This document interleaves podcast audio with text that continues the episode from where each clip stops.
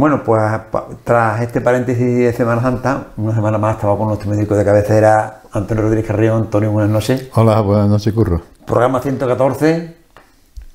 Eh, vamos avanzando en los programas, ¿eh? Digo, el tiempo hace nada, era el, programa que iba a hacer el 100. El 100, y parecía que aquello no iba a llegar nunca, y estamos en el 114. Digo. Y, nosotros no pasamos, nosotros seguimos igual de jóvenes. Seguimos, seguimos aquí para que, que nos metido en manteca, ¿no? Como se dice. Totalmente. Que hemos hecho un, paréntesis durante el tiempo este de Semana Santa, donde de Canal Sierra de Cádiz hemos ofrecido una Semana Santa, yo creo que bastante. Mm, lo mejor que se ha podido. creo que no que, ha, visto mucho. Bien, creo que está bien. Y además el, broche con el toro de, la aleluya. Antonio, mm, esta hora de, de moda, está, como se dice en esta tierra, en el palito, el tema de, Ana Obregón. Eh, el Código Deontológico Médico admite la, gestación subrogada, eh, altruista, la ley la rechaza. ¿Cómo está la, cuestión? Es una situación compleja. digo, desde el punto de vista médico, desde el punto de vista legal. Desde el punto de vista legal, en España está prohibida. Tanto es así que las personas o las parejas que quieren tener un hijo por eh, vientre de alquiler, también se le llama el vientre de alquiler, tienen que ir al extranjero y allí eh, legalizar en la Ucrania, creo que era uno de los países punteros, ¿no? Eh, bueno, en Rusia, en Europa está en Rusia, en Ucrania, en el Reino Unido, en América está, por ejemplo, en Canadá, en Estados Unidos, en México, también está en Australia, en varios países de, también de Asia. Entonces, en la India, es un tema que, es muy controvertido en el sentido eh, de que, eh, de que la, mujer como objeto, como objeto, como una incubadora artificial, eh, denigra la imagen de la mujer. Es decir, la mujer no es una cosa. Y después también está el problema fundamental de los derechos del niño. Los derechos del niño que tiene una madre que la lleva en su vientre durante nueve meses eh, que durante este tiempo la madre le habla, eh, lo siente como suyo, eh, porque se produce, un, en fin, una intimidad muy grande. Una sinergia, vamos. Exactamente, y después, pues esa madre tiene un puerperio, es decir, después del parto tiene un meses de recuperación, que se siente que un hijo que ya lo tenía, que les ha encariñado, ya no lo tiene, un trastorno para la madre, y muchas veces por, hay veces que es altruista, sin cobrar nada, y otras veces cobrando diferentes son los gastos, ¿no? Es decir, una persona que tiene un embarazo pues tiene unos controles médicos y demás, unos gastos que eso hay que pagarlo, eso no es, sino cuando hay negocio, ¿no? Cuando es una especie de remuneración por un trabajo, en este caso por el alquiler de una, de una persona. Ahí está el problema. Y otro problema, en el caso de Ana Obregón, algunos psicólogos dicen por la edad, 68 años, dice que no es la edad eh, más conveniente para ser madre, tanto así que la naturaleza eh, a partir de la menopausia pues ya no se pueden tener hijos de forma natural. Y entonces, pues, por ejemplo, me parece que son 45 años el límite para la adopción de niños. Una adopción, es decir, un niño ya nacido que eh, se adopta, hay un límite de 45 años de edad, creo que es. Aquí, sin embargo, no hay límites. Entonces, una persona, en este caso, Ana Obregón, eh, que va a tener este niño por gestación subrogada, eh, cuando llega este niño a la, a la, pubertad, 14, 15 años, pues la madre va a tener una, edad mm, que no es la propia para tener relaciones con...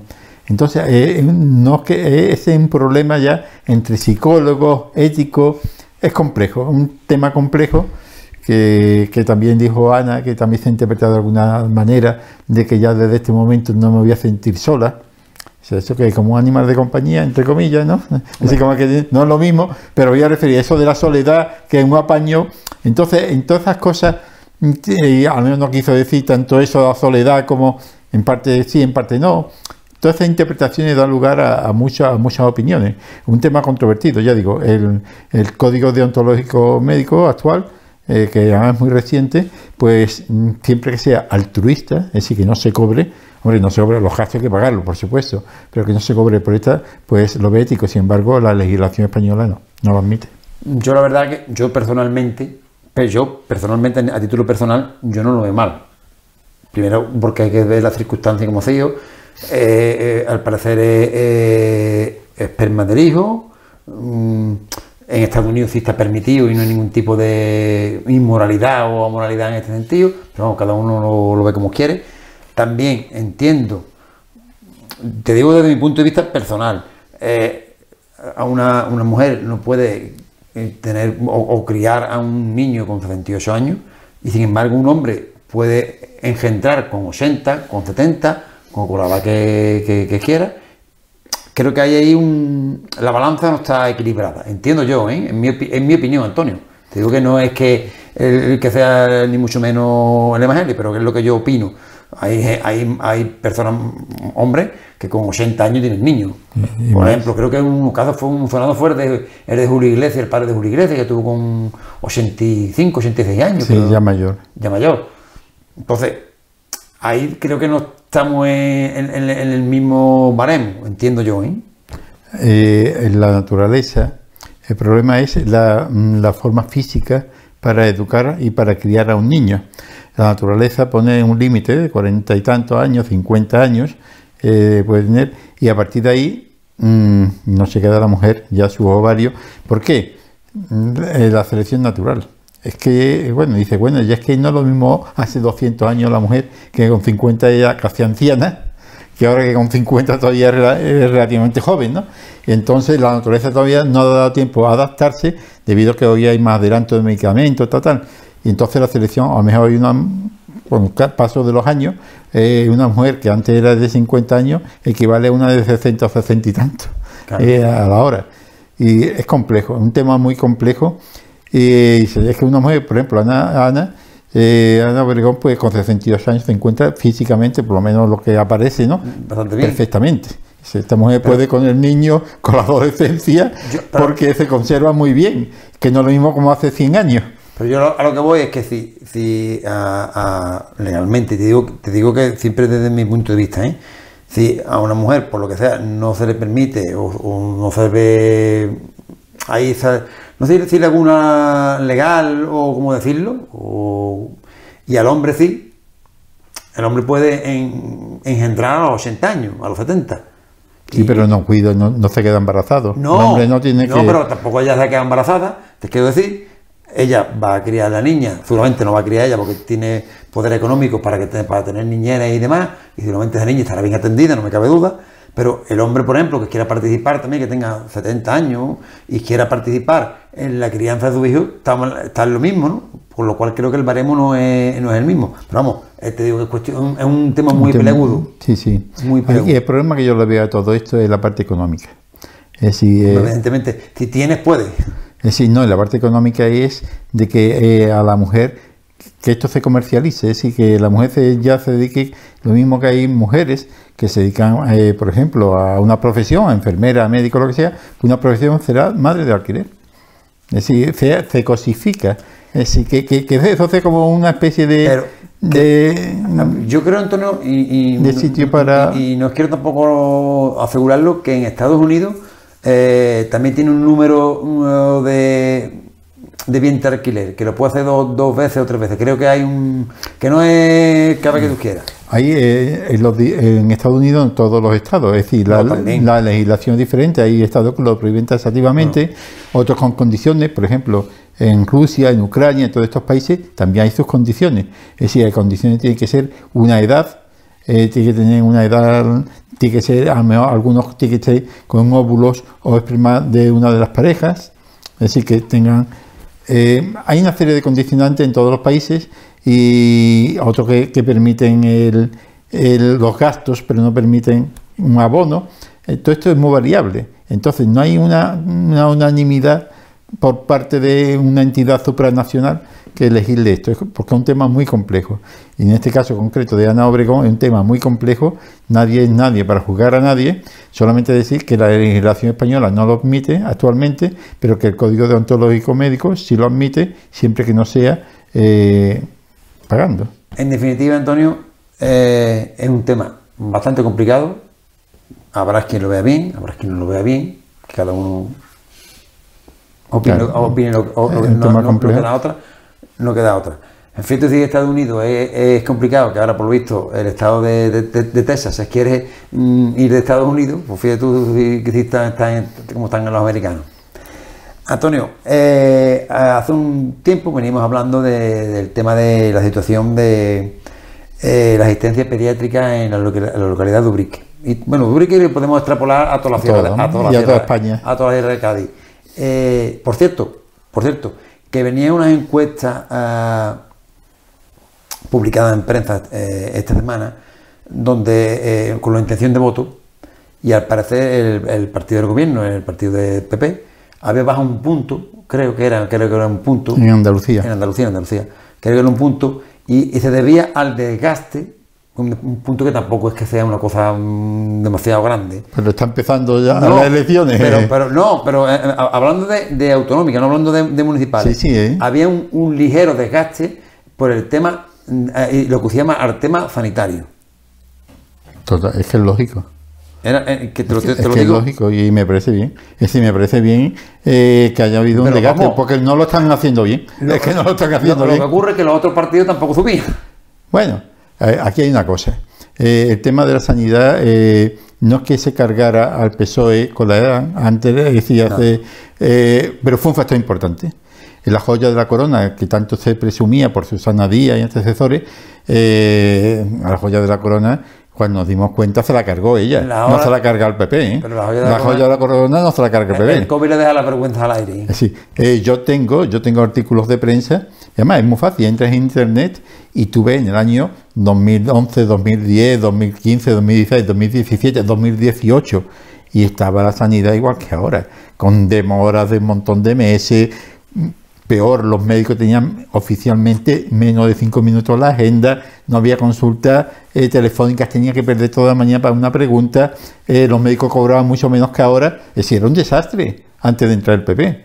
Ha entrado el PP, ha subido los sueldos, ha aumentado el tiempo para atención a, los pacientes, son siete minutos o diez en, alguna, en algunos consultorios, depende de la gestión ha aumentado eh, también, y, sin embargo las demoras existen y quizás más.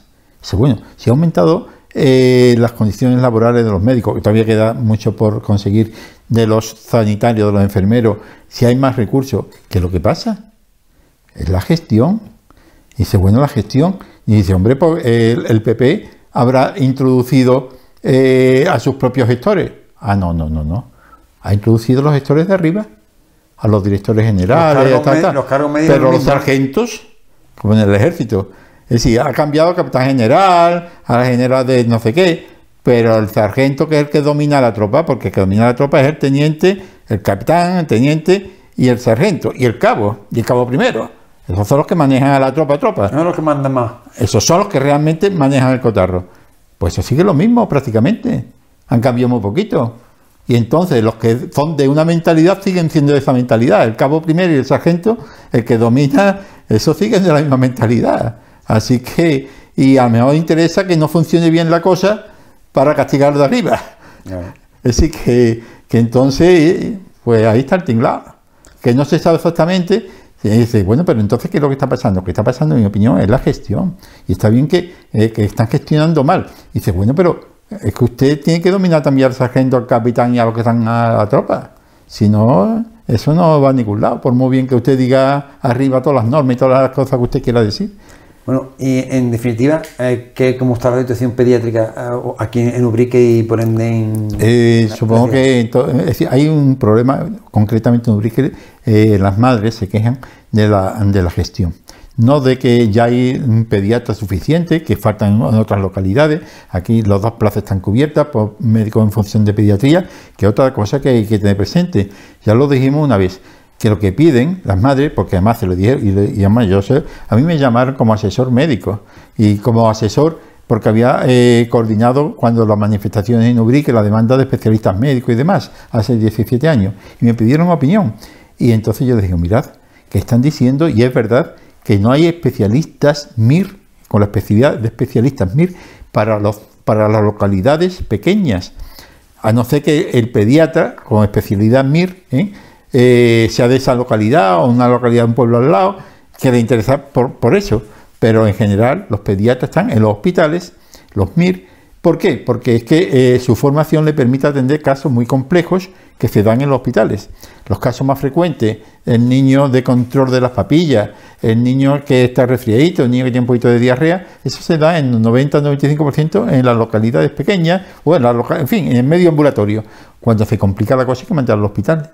Entonces, en el medio ambulatorio, un médico de familia está perfectamente cualificado, siempre que esté eh, con su rotación puesta al día, para atender a los niños. Yo lo he atendido en Prado de Rey durante muchos años, las papillas, las vacunas y demás, porque eso perfectamente estamos cualificados. Cuando hay un problema más grande pues, o, pruebas especiales, se manda al hospital. Luego, eso cuando algunos alcaldes, yo he escuchado aquí en la sierra, algunos alcaldes que insisten, es que queremos pediatras, especialistas en pediatras. Digo, vamos a ver, ¿de qué signo político es este alcalde? Porque lo más seguro es que lo que esté sabiéndolo, porque estoy seguro que lo saben, que no hay pediatras y que no lo ha habido antes. Si no lo ha habido antes, ¿cómo es que usted lo pide ahora? Si es que antes no lo había tampoco, ¿por qué? Porque estaban en los hospitales. Antes siempre ha sido el médico de familia que lo ha atendido. ¿Cómo es que usted pide ahora cuando perfectamente el médico de familia está haciendo esa labor? Por motivos políticos, lo más seguro. Y cuando un, director de un centro de salud está diciendo continuamente, es que no hay pediatra, tráemelo y yo lo contrato. Digo, usted, ¿usted cómo dice que no hay pediatra si usted lo sabe perfectamente? Si nunca lo ha habido. Salvo que aquí en Ubrique, por ejemplo, había dos, pero eran del pueblo. Eh, cuando yo llegué a Ubrique había uno, y, había, bueno, eran dos también, eran del pueblo. Y después llegó uno que estuvo dos o tres meses y se fue porque no era de aquí. Es decir, que nunca ha habido como, no sea del pueblo, no lo hay. Y ni hacen falta. Siempre que haya un médico formado en pediatría, como son los médicos de familia. Luego, yo creo que esto es una manipulación muchas veces política cuando piden que haya pediatras en todos los pueblos. Eso no puede ser. No puede ser porque es que no lo hay. No hay suficiente y además que tampoco hacen falta cuando hay un médico bien formado en pediatría que atiende perfectamente a los niños. Y aquí lo que se pide es, y lo hay ya, ya hay dos médicos que hacen la función de pediatría y que según la dirección del centro de salud están formados en pediatría. Entonces, ¿qué es lo que piden? ¿Qué es lo que piden realmente? Bueno, lo que piden es una mejor organización del centro de salud, en este caso en pediatría. Habría que meterlo en más funciones, ¿no? Pero eso ya es otra historia.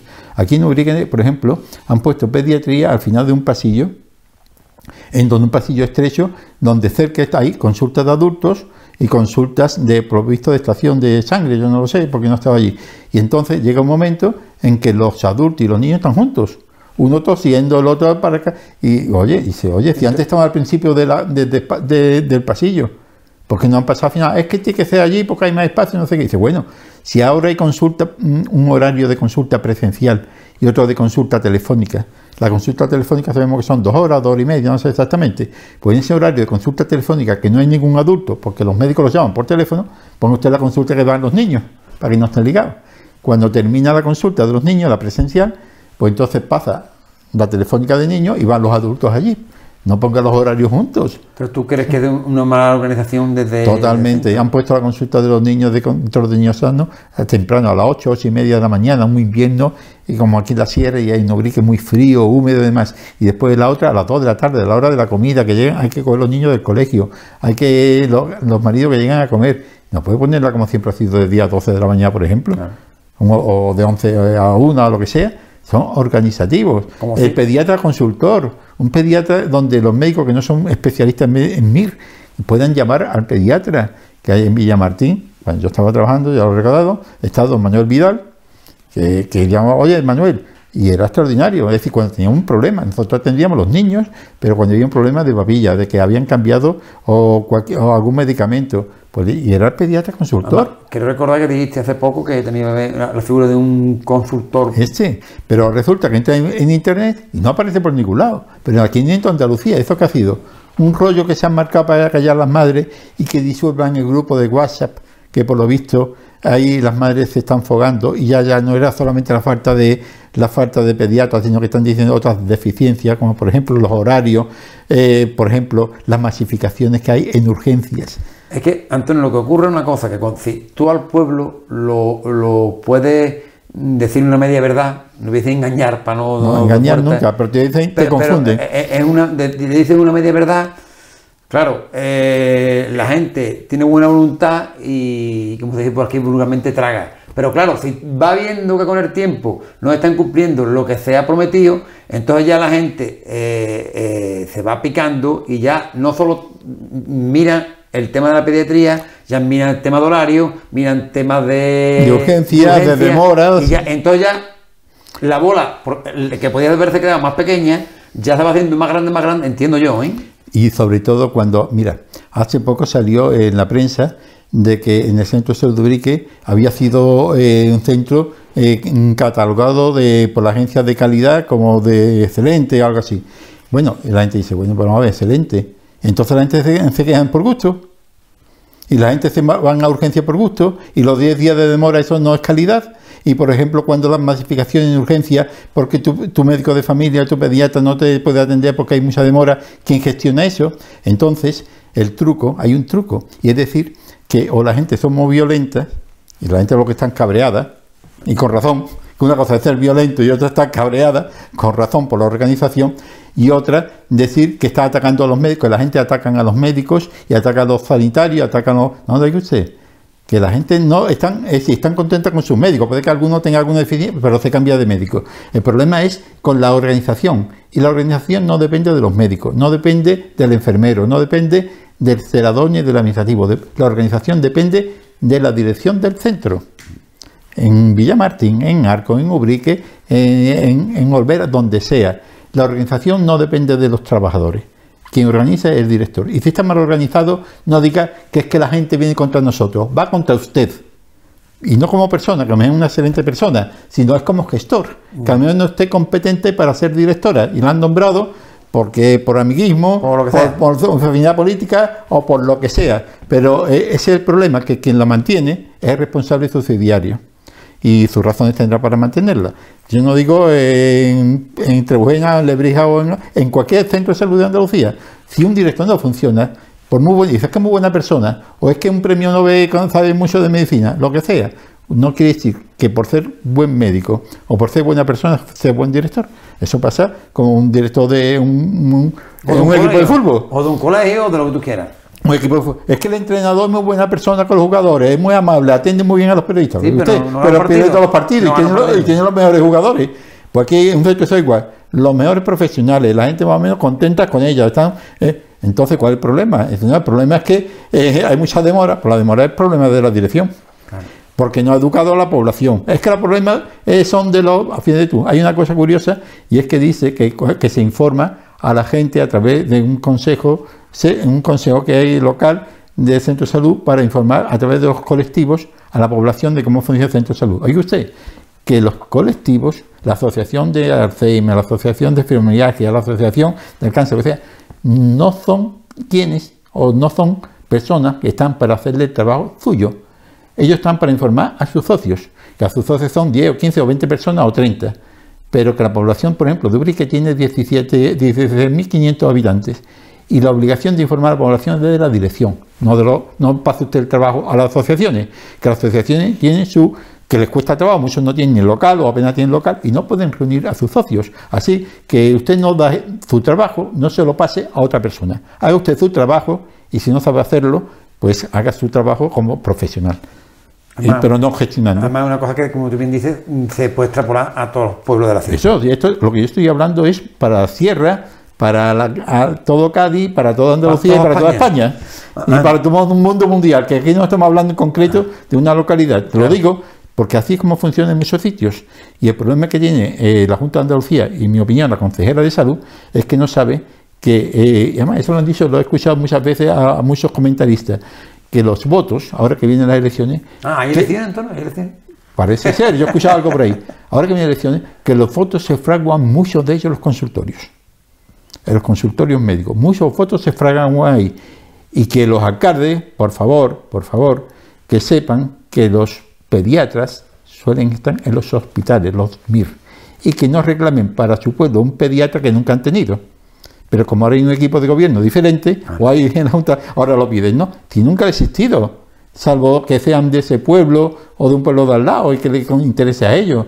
¿Por qué? Porque una ciudad, ellos están en ciudades grandes o en hospitales, porque ahí posibilidades de medios de comunicación, de formación continuada a ellos, y como hay pocos, pues se van a esos sitios legítimamente, tienen derecho a ello, porque pueden escogerlo.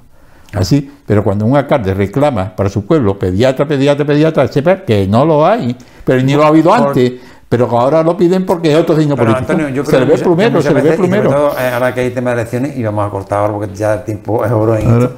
Creo que desde las distintas formaciones políticas, todas, se utiliza la demagogia y todos piden lo mejor cuando saben que muchas veces no puede venir. Sabiéndolo Eh, ellos. eh, eh, y que nunca lo ha habido. Pero no, Y que antes era peor. pero, pero vamos, independientemente de, de eso, es que saben que no va a venir, Claro. pero queda muy bien de cara a la galería pedirlo. Y sin embargo hay cosas que sí pueden venir y no la piden. Y no la piden. De ineptos de ineptos que son o porque no interesa pedirlo para que nadie se apunte al punto. Dice, no hace cosa que lo traigan, Y que les demos idea, que ahora lo monten y, y perdemos votos. Que Antonio, para acabar ya, porque el tiempo es oro, una breve reseña. Primavera, mm, alergia, es sinónimo, eh, eh, primavera es sinónimo de alergia, ¿no? Totalmente, es decir, ventanillas en los coches cuando haya personas cerradas para que no entre el polen de los olivos, de las plantas y demás. Eh, las personas, los que son asmáticos o tienen reacción, sobre todo los niños, que no se olvide llevar el frasquito, el ventolín o el, spray que lleven ellos como broncodilatador, porque puede darle ciertos serios problemas. Y después quedan la conjuntivitis y demás, que utilicen gafas, ¿eh? a hacer posible eh, algunas que estén cerradas para evitar esas molestias tan grandes. Pero es que otra cosa no hay. Eh, La verdad que el que, el que padece alergia, yo afortunadamente no, pero sé conozco casos que tienen alergia, es bastante sí, hay también las vacunas que le llaman, que son eh, no son vacunas en sí, pero en fin, son desen- hiposensibilizantes, son una especie de inyecciones que te hacen unas pruebas y te va acostumbrando el cuerpo a esa sustancia a las cuales tú eres alérgico. Bueno, Antonio, pues muchas gracias por atendernos. Como te decía, el tiempo, el tiempo ahora en televisión. Y si tú quieres, pues nos vemos la semana que viene. Pues hasta la próxima semana. Hasta la semana que viene.